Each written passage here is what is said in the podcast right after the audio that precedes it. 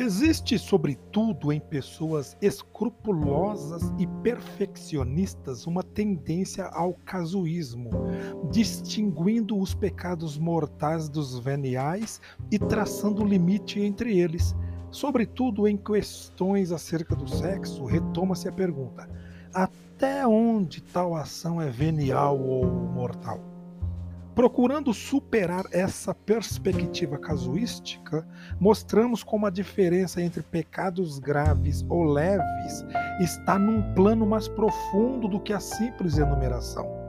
A graça e o pecado atingem o cerne da pessoa, no nível da liberdade fundamental, que não é diretamente acessível à reflexão direta deixa-se ser percebida pela orientação fundamental, a qual nos permite julgar sobre nós mesmos e sobre a gravidade de nossas ações.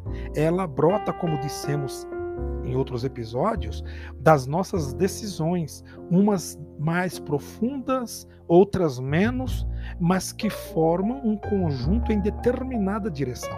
Além disso, ela alimenta essas mesmas decisões. É como um rio que recolhe suas águas de inúmeras fontes e riachos e, por sua parte, nutre-os com suas águas. A vantagem da orientação fundamental é desviar a atenção frequente e exclusivamente voltada sobre a análise dos atos para uma consideração das tendências dos atos, dos movimentos mais envolventes de nosso eu. Essa perspectiva tem a vantagem demonstrar a que atitude de até onde posso ir sem pecar gravemente. Já esconde uma orientação básica, pelo menos inicial, de afastamento de Deus. Quem está disposto a cometer qualquer pecado considerado venial, sem ultrapassar a fronteira do pecado mortal, pode revelar que no fundo já está numa orientação fundamental de egoísmo, mesmo sem a gravidade material de atos.